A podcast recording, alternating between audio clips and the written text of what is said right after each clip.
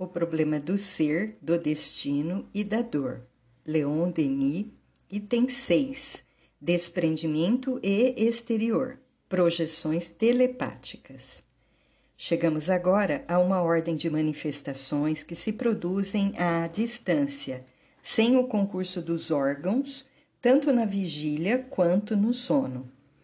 Esses fenômenos conhecidos pelo termo um tanto genérico e vago de telepatia não são, dissemos, atos doentios e mórbidos da personalidade, como certos observadores o têm acreditado, mas, pelo contrário, casos parciais, rebentos isolados da vida superior no seio da humanidade. Deve-se ver neles o primeiro aparecimento dos poderes futuros com que o homem terrestre será dotado. O exame desses fatos levar-nos-á a reconhecer que o eu exteriorizado durante a vida e o eu que sobrevive após a morte são idênticos e representam dois aspectos sucessivos da existência de um único e mesmo ser. A telepatia ou projeção à distância do pensamento e mesmo da imagem do manifestante faz-nos subir mais um degrau na escala da vida psíquica. Aqui, achamos-nos na presença de um ato poderoso da vontade. A alma comunica-se a si própria, comunicando a sua vibração, o que demonstra a evidência que a alma não é um composto uma resultante, nem um agregado de forças, mas sim, pelo contrário, o centro da vida e da vontade, centro dinâmico que governa o organismo e dirige-lhe as funções.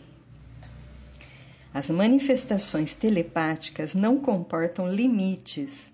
O poder e a independência da alma nelas se revelam soberanamente, porque o corpo nenhum papel representa no fenômeno é mais um obstáculo do que um auxílio.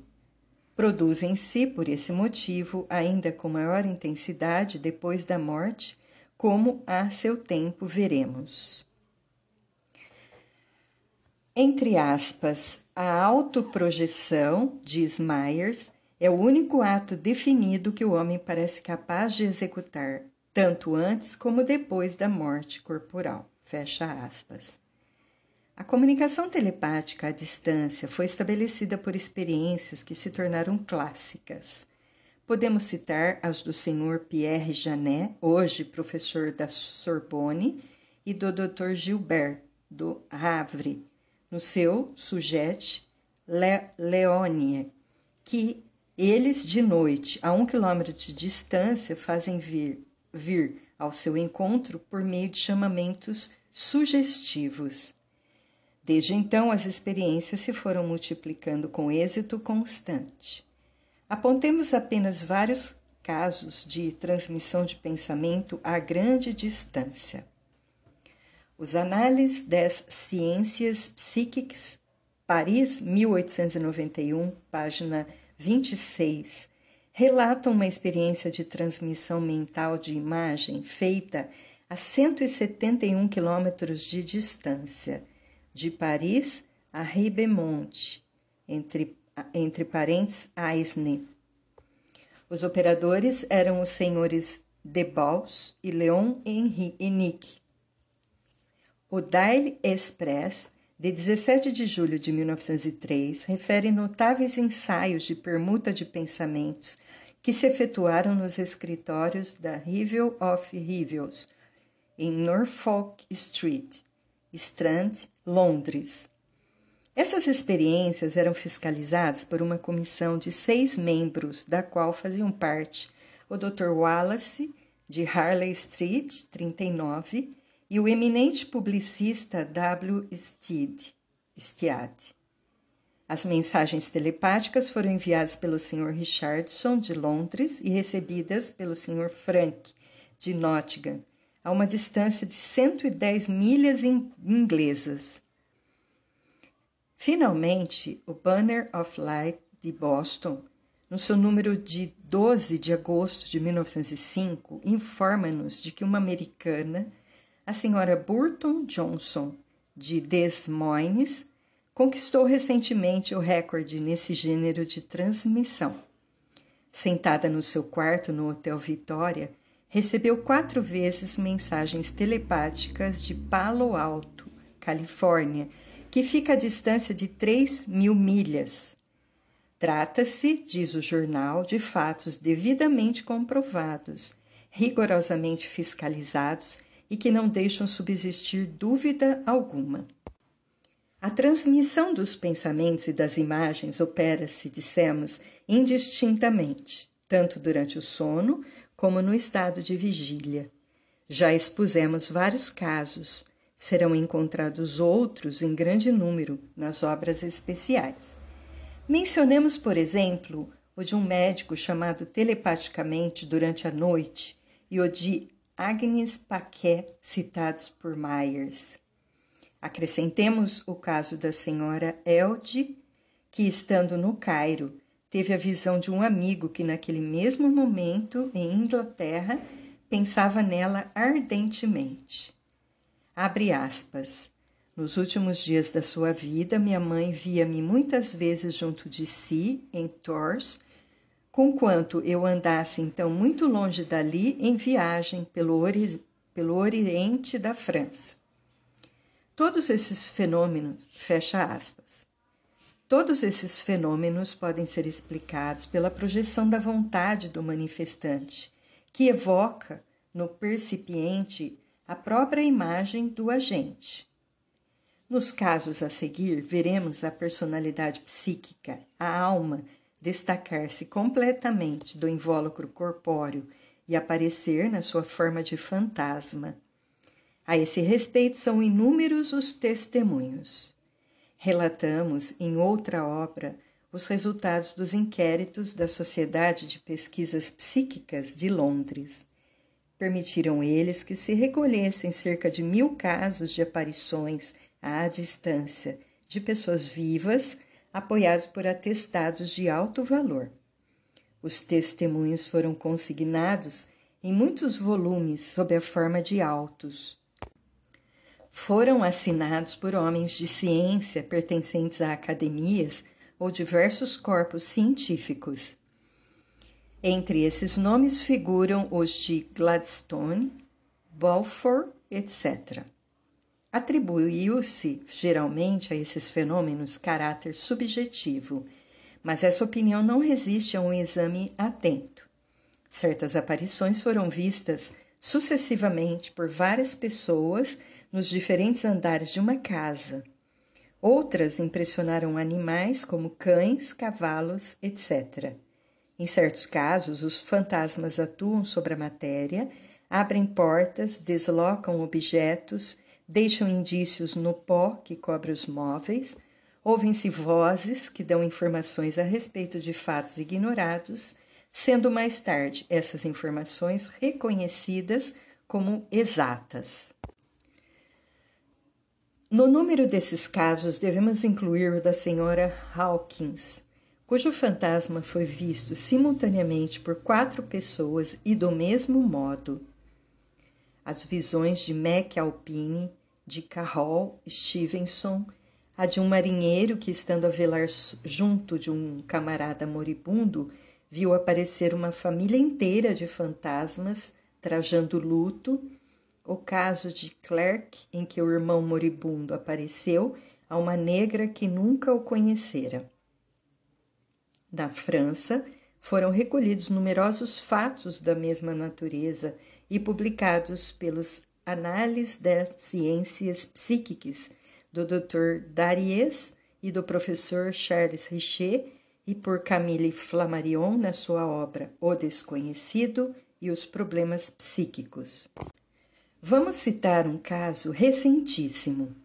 Os grandes jornais de Londres, o Daily Express, o Evening News, o Daily News, de 17 de maio de 1905, o Umpire, de 14 de maio, etc., narram a aparição em plena sessão do parlamento, na Câmara dos Comuns, do fantasma de um deputado, o Major Sir Carney Hash, retido nesse momento em casa por causa de uma indisposição.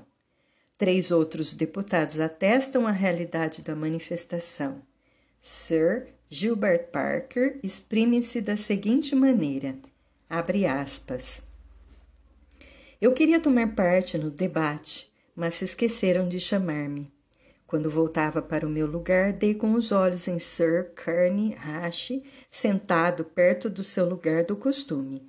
Como sabia que ele tinha estado doente, fiz-lhe um gesto amigável, dizendo-lhe: Estimo que esteja melhor. Mas ele não deu resposta alguma, o que me causou admiração. A fisionomia do meu amigo estava muito pálida ele estava sentado, quieto, com a fronte encostada à mão. A expressão do seu rosto era impassível e dura. Pensei num instante no que havia de fazer. Quando me voltei para Sir Carney, havia ele desaparecido. Imediatamente fui à sua procura, esperando encontrá-lo no vestíbulo, mas Hashi não estava lá, ninguém aí o vira. O próprio Sir Carney não duvidava de ter realmente aparecido na Câmara sob a forma do seu duplo, por causa da preocupação em que estava de dar ao governo o apoio do seu voto. Fecha aspas. No Daily News de 17 de maio de 1905, Sir Arthur Hayter junta o seu testemunho ao do Sir Gilbert Parker diz que ele também não só viu Sir Carnhash, como chamou a atenção de Sir Henry Campbell Barnum para sua presença na Câmara. A exteriorização ou desdobramento do ser humano pode ser provocada pela ação magnética. Fizeram-se experiências que tornam impossível a dúvida. O paciente adormecido desdobra-se e vai produzir à distância atos materiais. Citamos o caso do magnetizador Lewis. Lewis. Em outras circunstâncias semelhantes foi a aparição fotografada. Aksakoff, na sua obra Animismo e Espiritismo, cita três desses casos. Outros fatos análogos foram observados pelo capitão Volpe e por W. Steed, diretor de Borderland. No caso Strat e Asdel, esse último senador da Romani, a forma desdobrada do professor Strat impressionou placas fotográficas à noite, a distância de 50 quilômetros do lugar onde estava o seu corpo adormecido. Assim, a objetividade da alma, com a sua forma fluídica, manifestando-se em pontos afastados daquele onde o corpo se acha em descanso, está demonstrada de maneira positiva e não pode ser contestada seriamente. Ademais, basta consultar a história para reconhecer-se que o passado está cheio de fatos desse gênero. Os fenômenos de bilocação dos vivos são frequentes nos anais religiosos. O passado não é menos rico em, nas, em narrações e testemunhos a respeito dos espíritos dos mortos, e essa abundância de afirmações, essas persistências através dos séculos, são bem próprias para indicar que no meio das superstições e dos erros, alguma coisa de realidade deve existir. Com efeito, a comunicação e a manifestação à distância entre espíritos encarnados conduzem, lógica e necessariamente, à comunicação possível entre espíritos encarnados e desencarnados. A esse respeito, assim se expressa Myers, abre aspas. Nós podemos impressionar-nos impressionar reciprocamente à distância e, se os nossos espíritos encarnados podem assim atuar de maneira independente do organismo carnal, há nisto uma presunção favorável à existência de outros espíritos independentes dos corpos e suscetíveis de nos impressionarem do mesmo modo. Fecha aspas. Os habitantes do espaço têm facultado muitas provas experimentais da lei da comunhão universal na medida fraca e estreita em que, em que na Terra ela pode ser verificada com rigor. Devemos apontar, entre outros fatos, a experiência da Sociedade de Pesquisas de Londres, à qual o mundo sábio é devedor de tantas descobertas no domínio psíquico. Estabeleceu ela um sistema de permutas de pensamentos entre os Estados Unidos e a Inglaterra, simplesmente com o auxílio de dois médiums em transe que serviram para transmitir uma mensagem de um espírito a outro espírito. A mensagem consistia em quatro palavras latinas, e o latim era a língua que os médiums não conheciam. Essa experiência foi feita sob a vigilância e a fiscalização do professor Hyslop, da Universidade de Columbia, em Nova York, e tomaram-se todas as precauções necessárias para serem evitadas as fraudes. Quando se estuda, nos seus diversos aspectos, o fenômeno da telepatia, as vistas gerais que daí resultam aumentam pouco a pouco e somos levados a reconhecer nele um processo de comunicação de alcance incalculável. A princípio, esse fenômeno nos foi apresentado como uma simples transmissão quase mecânica de pensamentos e imagens entre dois cérebros mas o fenômeno vai revestir as formas mais variadas e impressionantes. Depois dos pensamentos vêm as projeções à distância dos fantasmas dos vivos, as dos moribundos e, finalmente, sem que nenhuma solução de continuidade interrompa o encadeamento dos fatos, a aparição dos mortos, quando o vidente, na maior parte dos casos, nenhum conhecimento tem do falecimento das pessoas que aparecem. Há aí uma série contínua de manifestações que se vão graduando nos seus efeitos e concorrem para demonstrar a indestrutibilidade da alma. A ação telepática não conhece limites, suprime todos os obstáculos e liga os vivos da Terra aos vivos do espaço o mundo visível aos mundos invisíveis, o homem a Deus. Une-os de maneira da maneira mais estreita, mais íntima. Os meios de transmissão que ela nos revela constituem a base das relações sociais entre os espíritos, o seu modo usual de permutarem as ideias e as sensações.